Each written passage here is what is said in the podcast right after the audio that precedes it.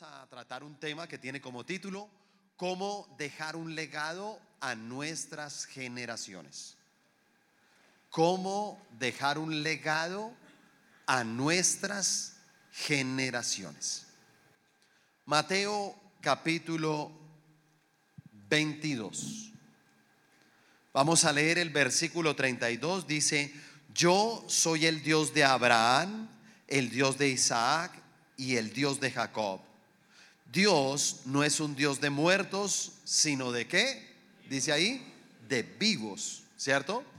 Dios no es un Dios de muertos, sino es un Dios de vivos. No sé si en algún momento alguna persona haya hecho una oración por su vida y lo haya bendecido así de esa manera, que hace una oración y te dice, y te bendigo con la bendición de Abraham, con la bendición de Isaac y con la bendición de Jacob. ¿Sabe?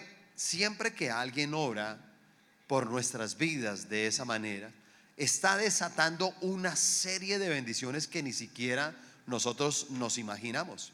Porque no es cualquier oración. La verdad es una oración que siempre trae bendición sobre nuestras generaciones. Eh, aquí nosotros vemos cómo Abraham, Isaac y Jacob se convierten en una representación de la Trinidad.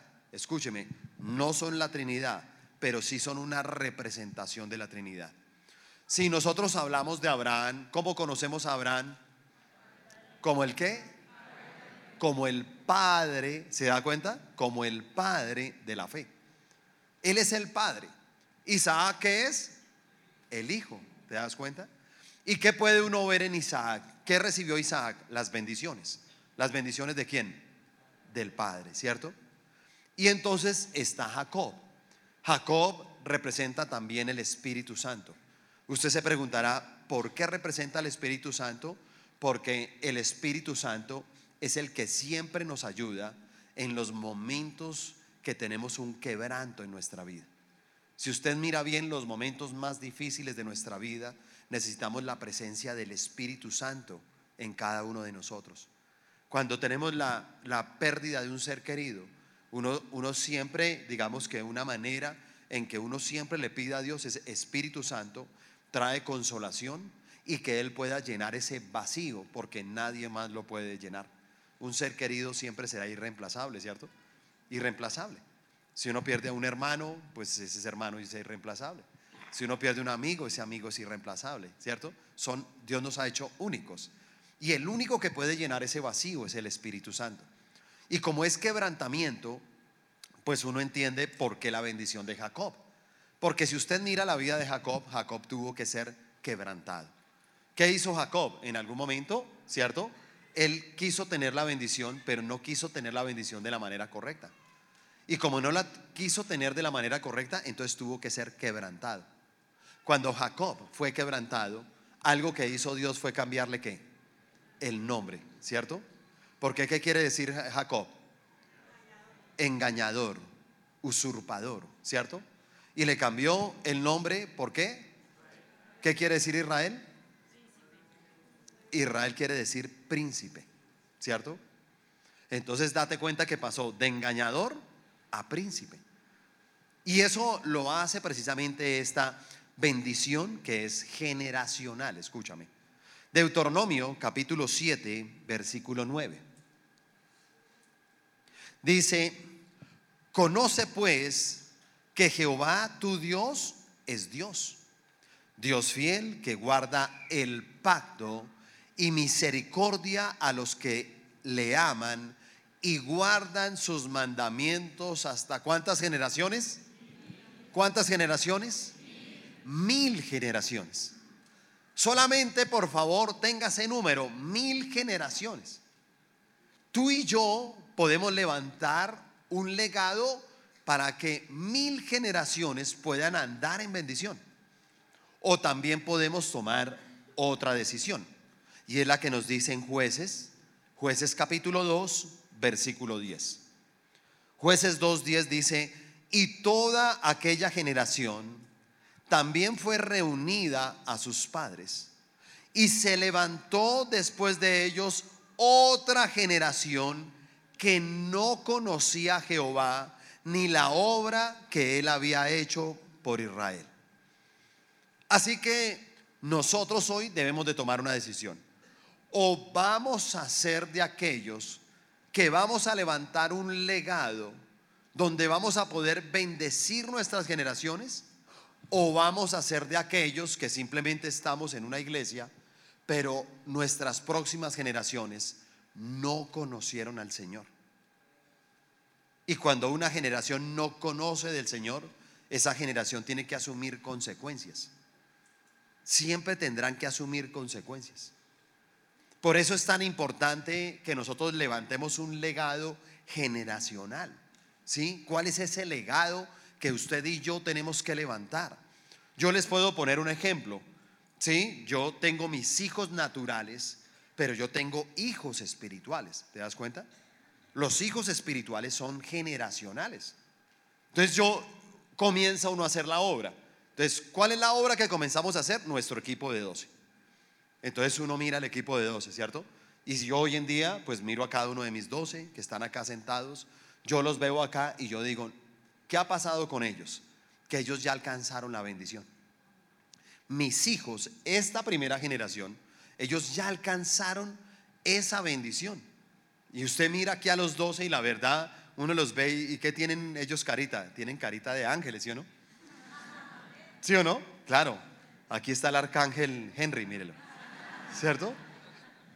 Sí, ellos tienen carita, pero, pero, escúcheme algo.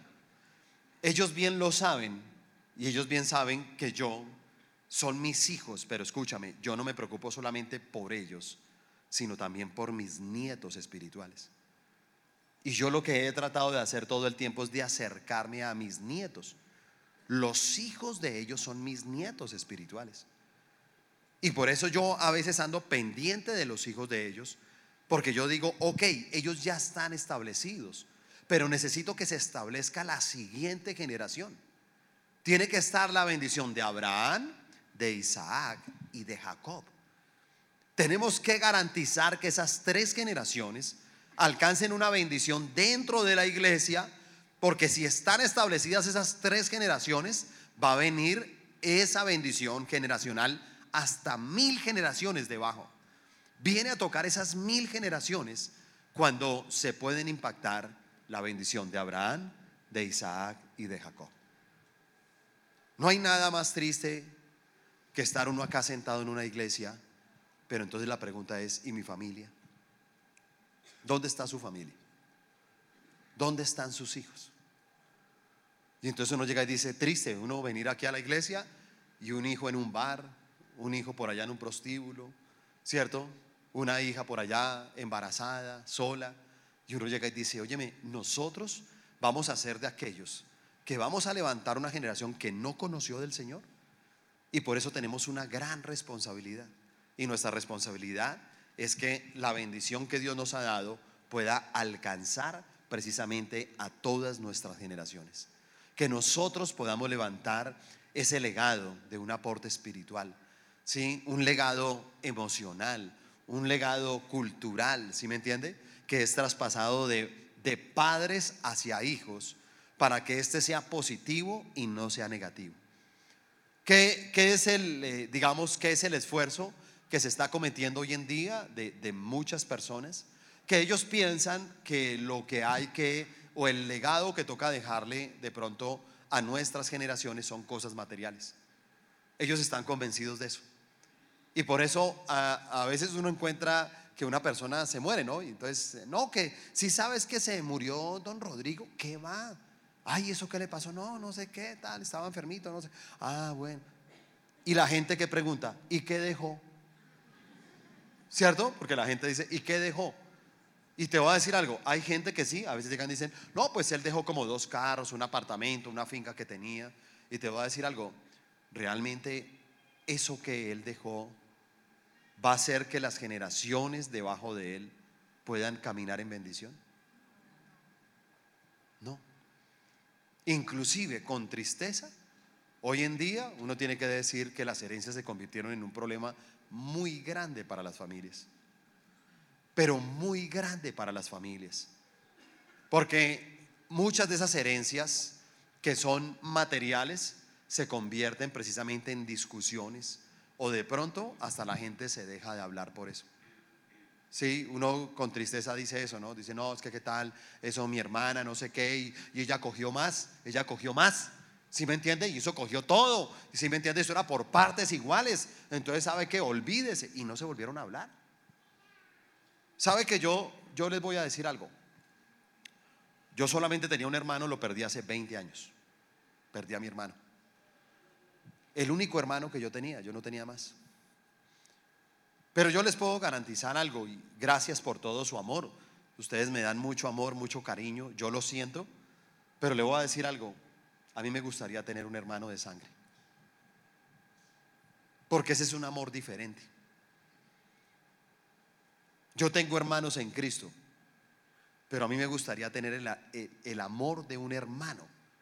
Si alguien me dijera, mire pastor, puede pasar una cosa, venda su casa y la mitad hace que su hermano vuelva a vivir. Yo lo haría sin ningún problema. A mí me gustaría tener un hermano. Alguien ahí con quien pelear, con quien, ¿sí me entiende? Sí, sí, ¿sí me entiende?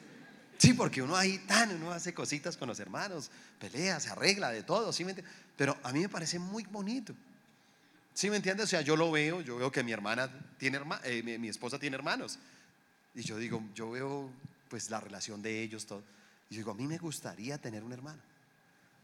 Y a mí me parece increíble que uno deje de hablarse con un hermano que tú puedes tener, pero no lo quieres tener simplemente por dinero, por cosas materiales.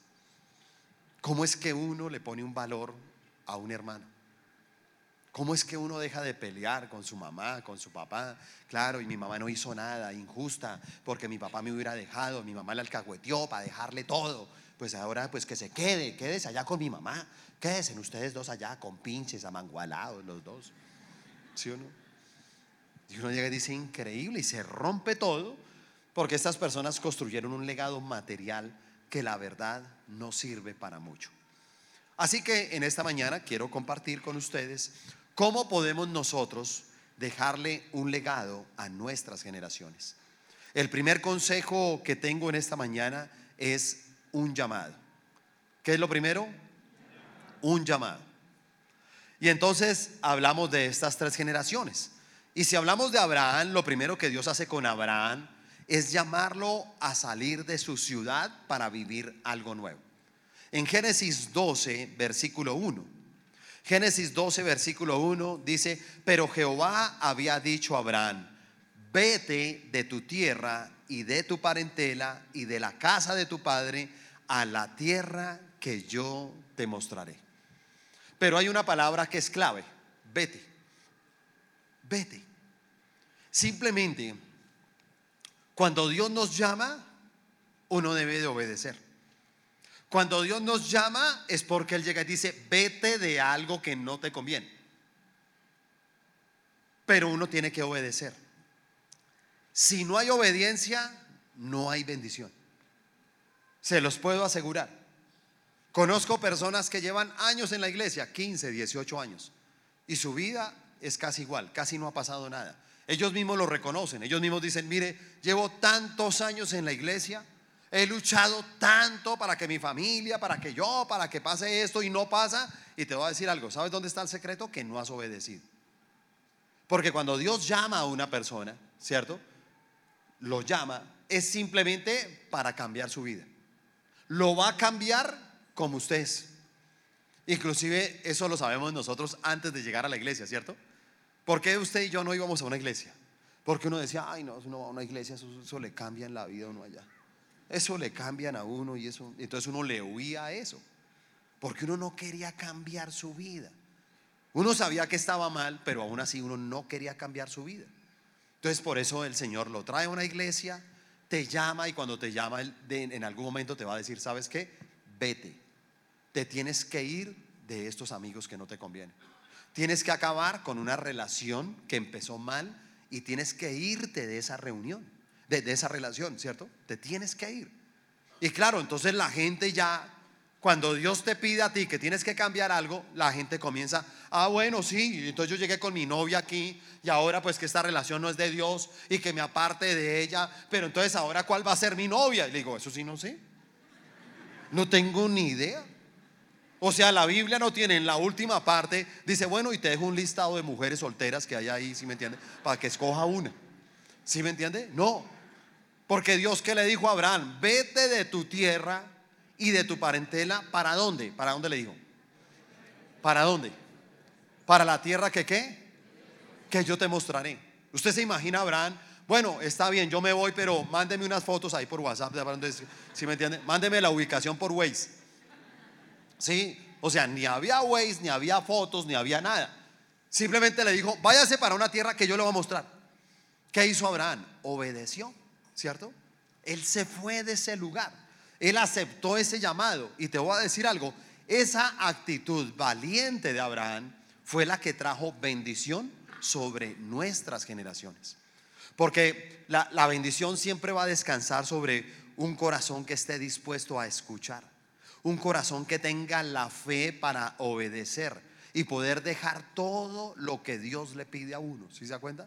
Él lo llama y te dice, vete de tu orgullo, vete de tu tristeza, vete de tu soledad, Vete de esos malos amigos, vete de ese vicio, vete del casino, ¿sí? Vete de esa casa de citas, vete. Te tienes que ir de ese lugar. ¿Para qué? Para un lugar que yo te voy a mostrar. Pero ¿cuál es? No se sabe. El tema es que no se sabe. Pero lo único que yo también te puedo decir es que Dios te va a llevar a dónde? A una bendición. O sea, Dios te dice, deja esto porque realmente tiene preparado una verdadera bendición para nosotros. No se gana el derecho de celebrar un legado hasta que se haya pagado un precio por construir un legado. Tienes que entender eso. Un legado no es algo que tú, que a ti te regalan. Tú no puedes eh, pensar en algún momento, ah, voy a construir un legado para mis generaciones, pero me lo van a regalar. No, tienes que pagar un precio. Alguien tiene que pagar el precio. Y casi siempre el que paga el precio es el primero, es el Abraham. Por eso hablamos de Abraham, porque la bendición empieza con él, ¿te das cuenta? Ahí empieza la bendición con Abraham. Él es el que tiene que tomar la bendición. Para que usted me entienda un poco mejor lo que le quiero explicar, es el padre paga el precio. ¿Cuál fue el precio que tuvo que pagar Isaac? ¿Cuál? ¿Se da cuenta que nos quedamos en silencio? ¿Sabe por qué nos quedamos en silencio? Porque Isaac no tuvo que pagar ningún precio. Él no tuvo que hacer nada. ¿Qué hizo Isaac? Recibir las bendiciones de su padre.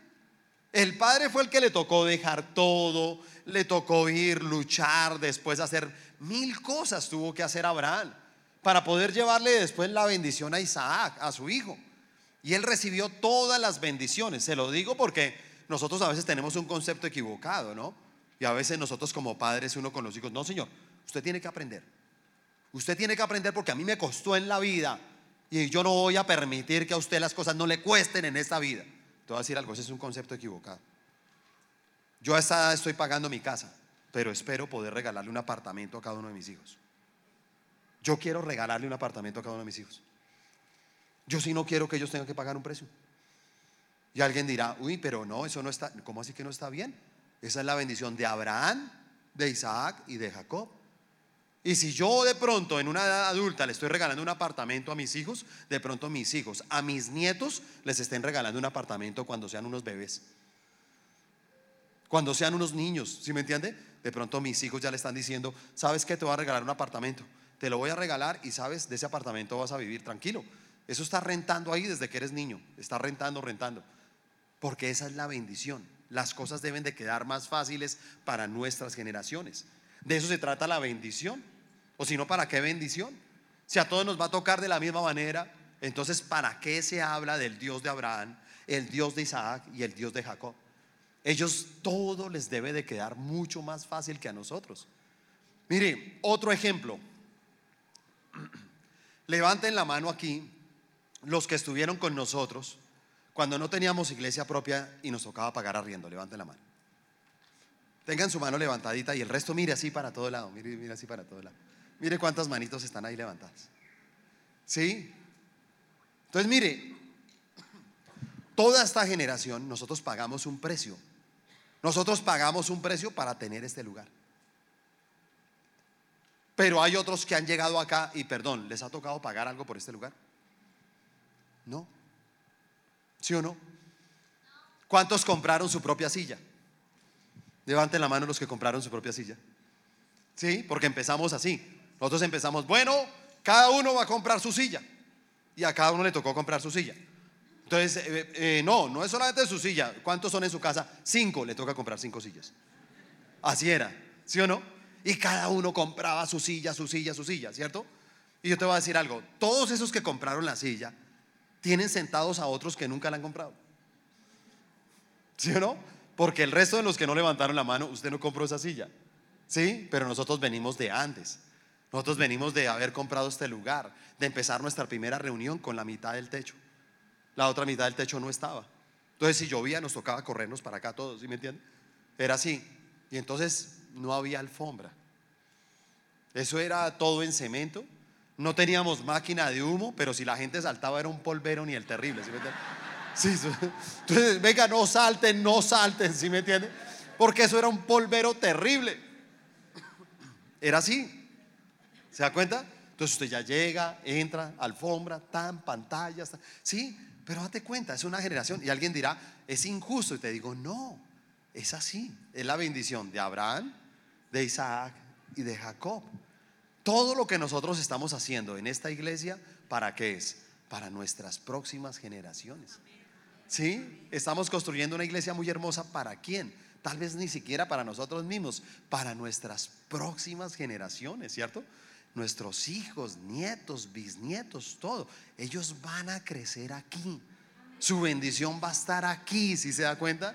Y tal vez a algunos nos tocó de una manera, ¿cierto? Pero algo que tenemos que garantizar es que podamos asumir el llamado de Dios. Si tú asumes el llamado de Dios y eres obediente, la obediencia trae bendición sobre nuestras generaciones. Si no hay obediencia, no hay bendición. Entonces, por eso hay personas que dicen, pero ¿por qué mis hijos no están acá? ¿Por qué mis nietos no están acá? ¿Por qué mis padres no están acá? ¿Por qué mis hermanos no están en la iglesia? Y yo vuelvo y digo, realmente uno no puede estar en una iglesia muy contento de que encontré el camino a la salvación, pero eso de qué sirve si mis generaciones se van a perder. Si mis generaciones son aquellas, como dice jueces. Y esa fue otra generación. ¿Sí vio que decía? Otra. Quiere decir que antes de esa también se había levantado una generación que no conoció a Dios. Por lo tanto, si usted lee bien toda esa parte de jueces, ellos tuvieron que asumir consecuencias terribles.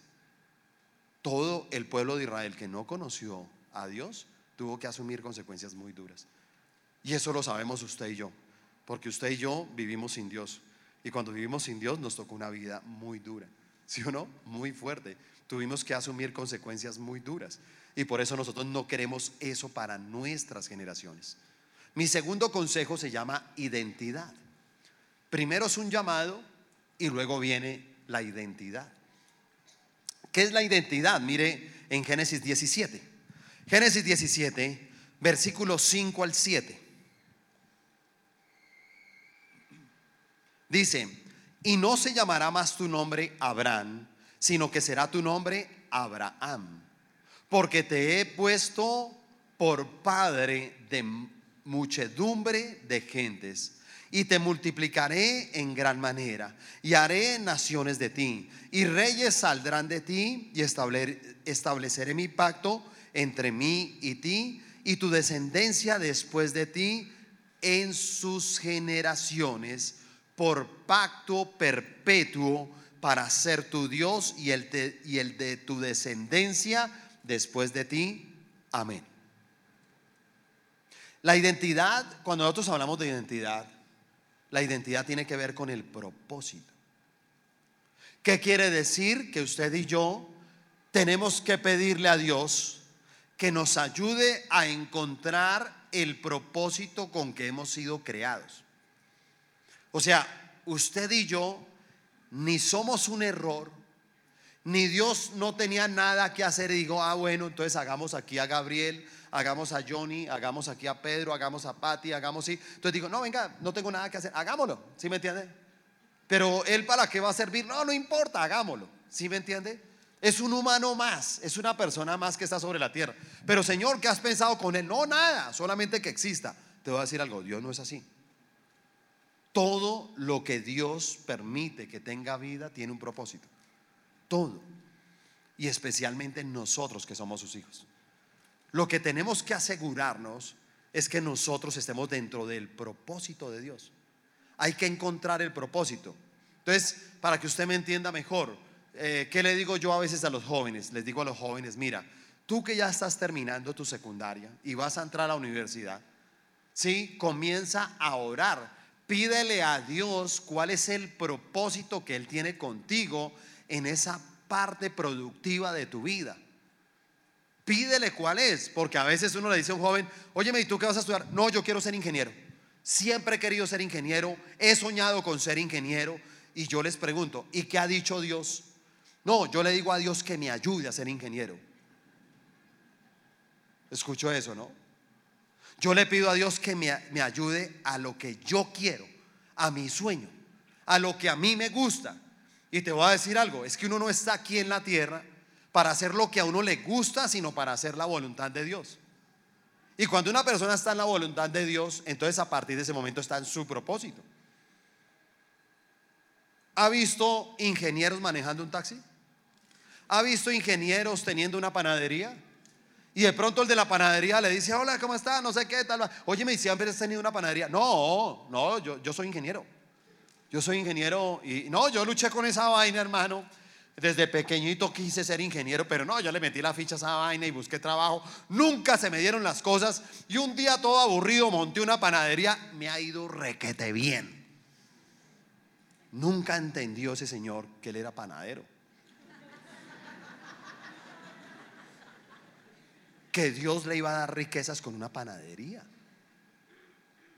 Nunca lo entendió. Pero él quiso ser ingeniero. Pero ese no era el propósito. Por eso uno tiene que pedirle a Dios, Señor, ¿cuál es el propósito? Cuando tú estás en el propósito, viene la bendición. Viene la bendición. ¿Te das cuenta? Por eso uno puede saber qué es de bendición y qué no es de bendición. Es fácil. Todo lo que es de bendición da fruto. Todo lo que no es de bendición no da fruto, es así.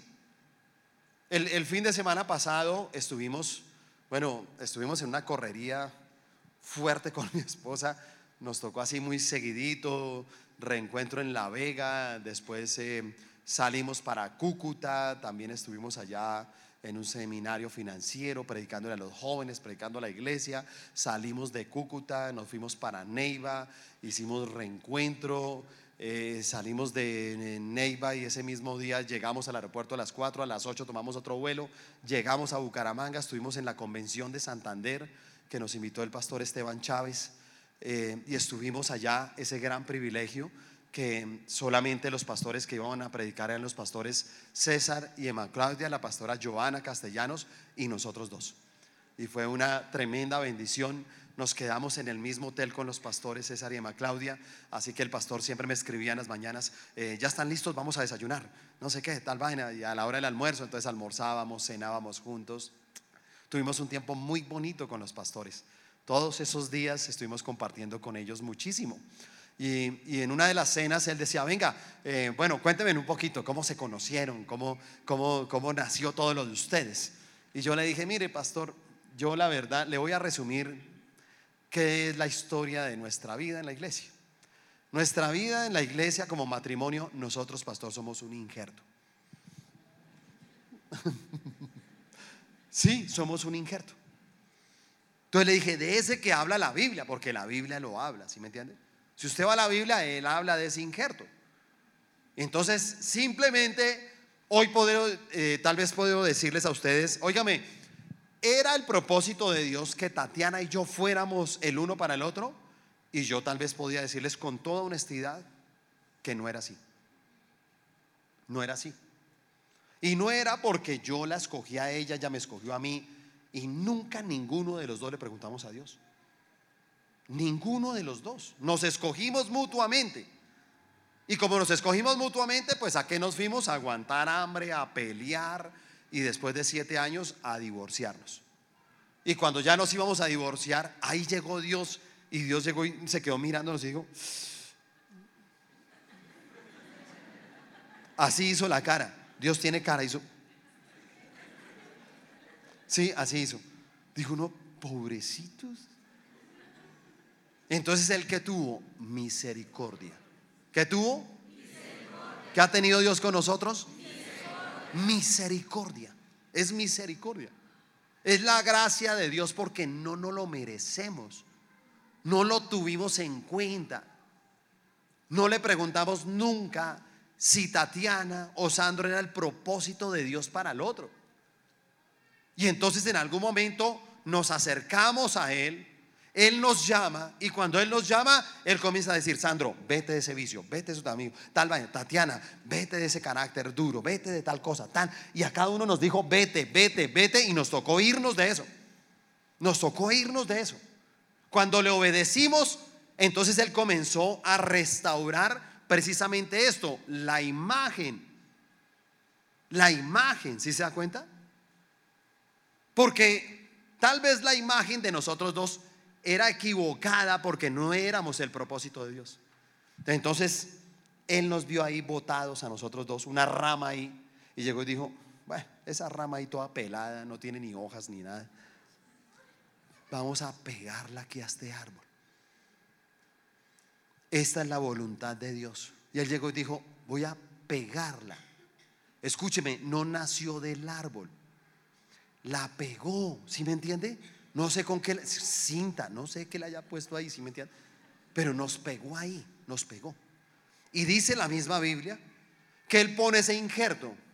Y la única manera en que ese injerto y esa rama se queden ahí, la única manera es, dice, si la rama llega a dar fruto.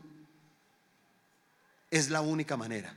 Porque si la rama no llega a dar fruto, la rama se debe quitar y se debe quemar. Así dice la palabra. Entonces le terminé esa historia de amor al pastor. Y le dije, nosotros somos un injerto, pastor. Y gracias al Señor tenemos fruto. Y ese fruto nos ha llevado a que este próximo mes de enero cumplimos 30 años de casados.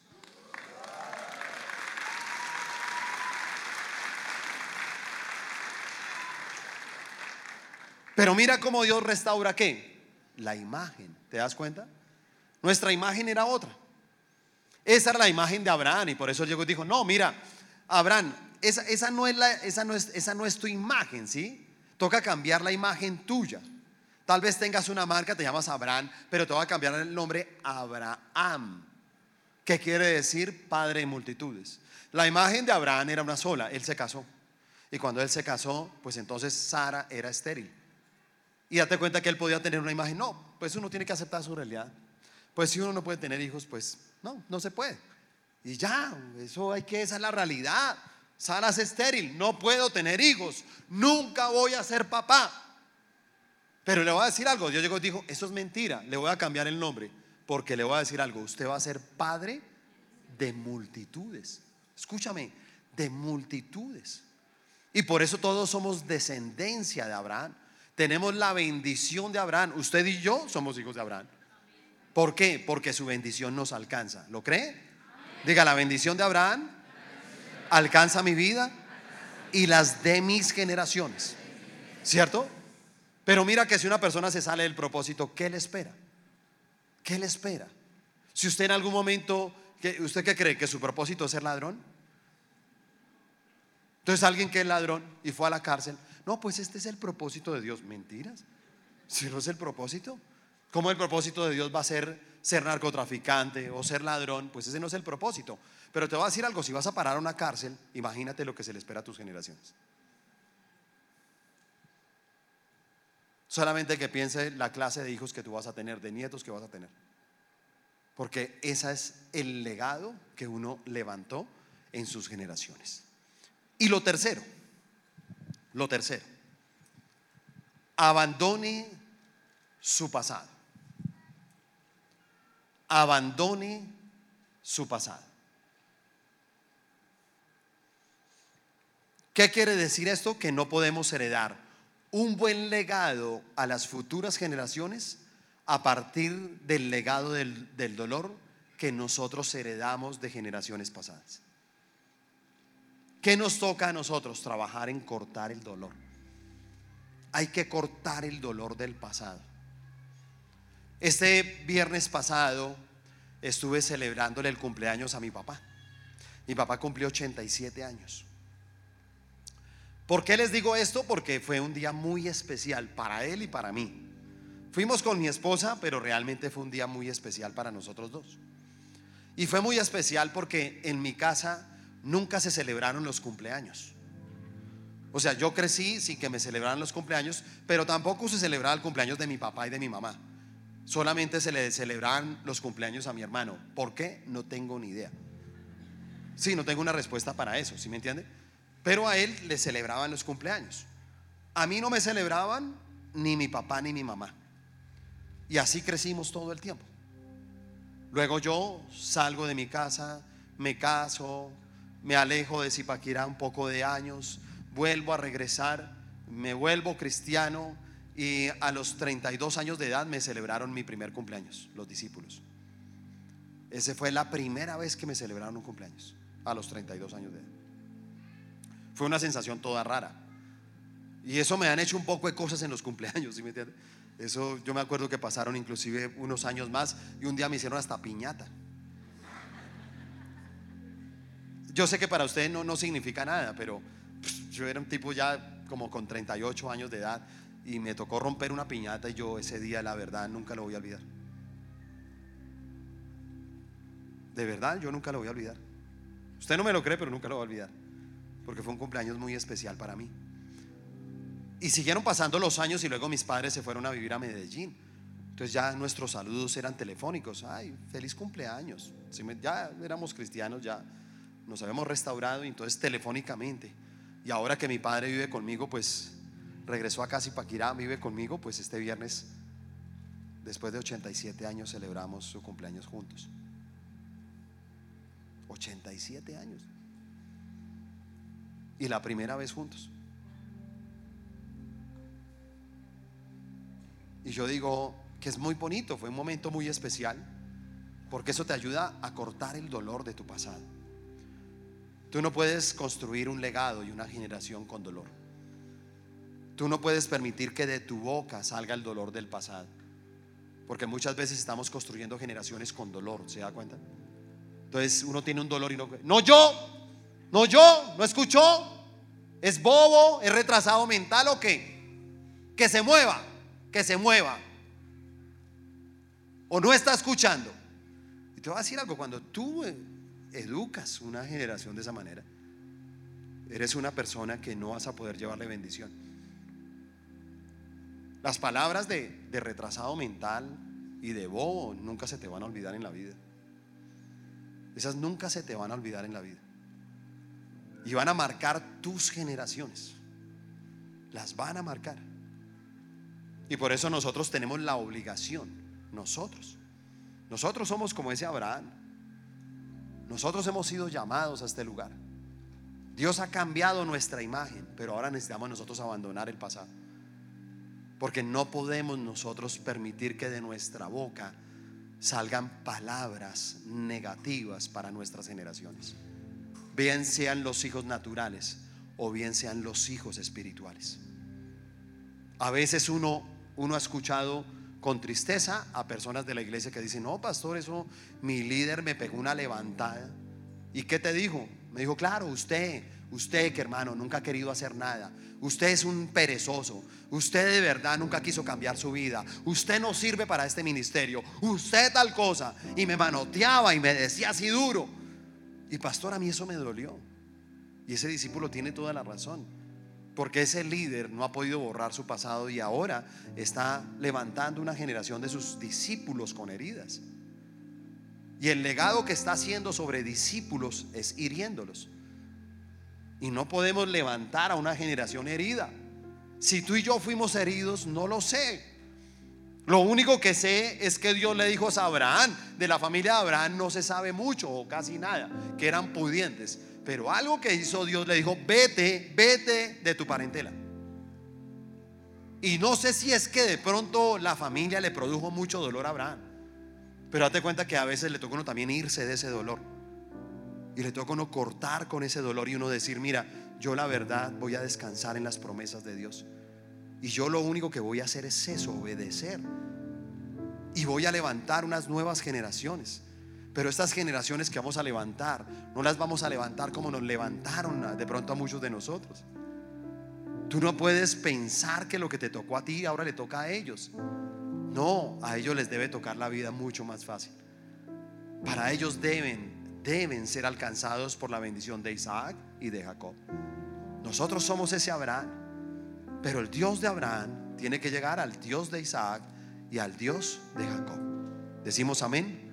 Le damos un aplauso al Señor por eso.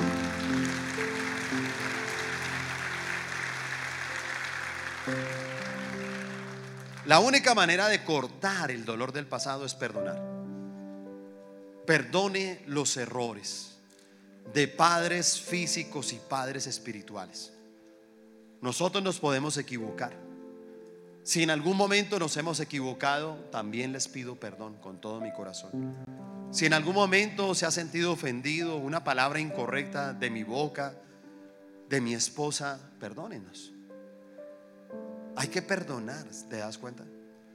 Tenemos que perdonar a ese líder, tenemos que perdonar a un pastor, tenemos que perdonar a nuestros padres, tenemos que perdonar al que nos formó, de pronto tengas que perdonar a tu abuelo, una tía, fue, tú creciste con ella, con un tío, ¿sí? Creciste con otra familia ajena y tal vez produjo dolor, te toca perdonar. Si nosotros perdonamos, cortamos con el dolor. Cuando tú cortas con el dolor, tú traes bendiciones sobre mil generaciones. Imagínate, mil generaciones pueden llegar a ser bendecidas por una decisión que tú y yo tomemos. Por favor, colóquese de pie y oramos.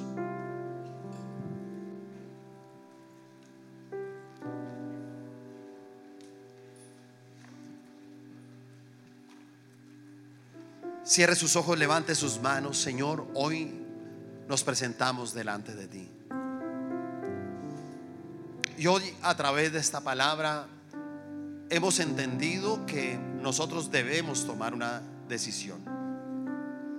Y nuestra decisión es si nosotros vamos a levantar un legado espiritual para nuestras generaciones.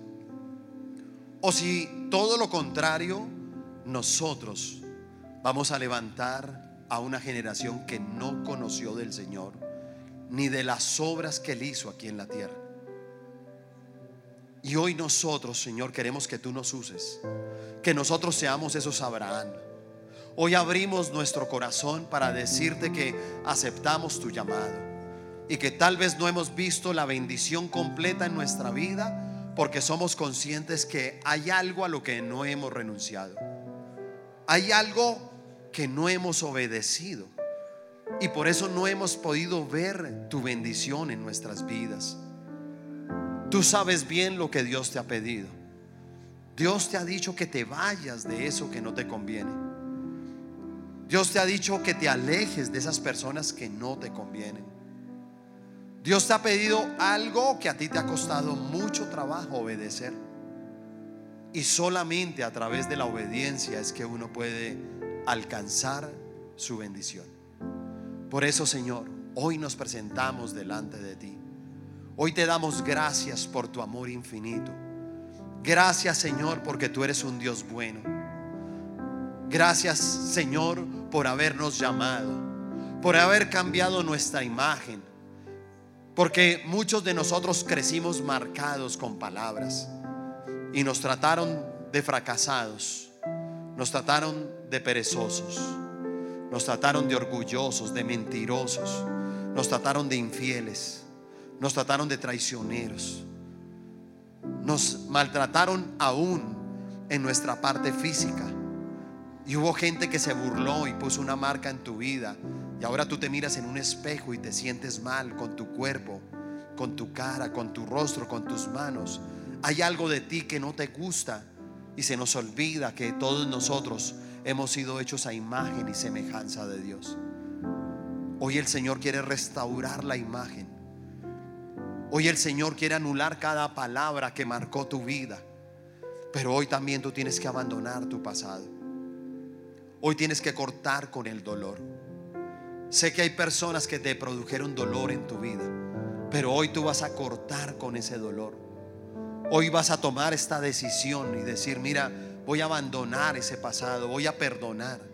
Tal vez tengas que perdonar a alguien de tu familia, tal vez tengas que perdonar a una persona que te hizo daño, que te golpeó, te lastimó, te traicionó, te engañó, te mintió, abusó de ti.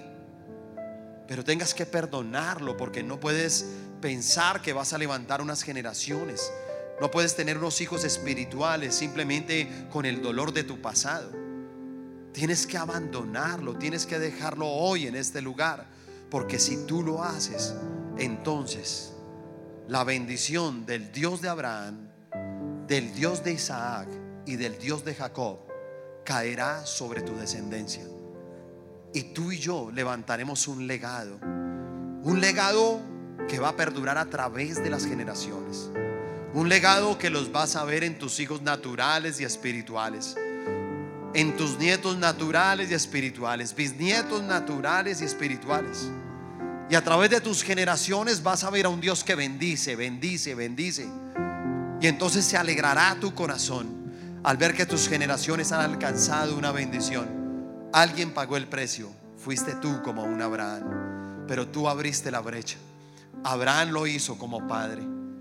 Nuestro papá que está en los cielos, nuestro padre es quien ha abierto la brecha para que el Hijo viniera aquí a la tierra y el Señor Jesucristo nos entregara todas las bendiciones que hoy en día podemos recibir a través de cada uno de los derramamientos de la sangre de Jesús. Y ahora estamos nosotros aquí recibiendo sus bendiciones, recibiendo esa bendición sobre cada miembro de nuestra familia. Te damos gracias, Señor. Te amamos.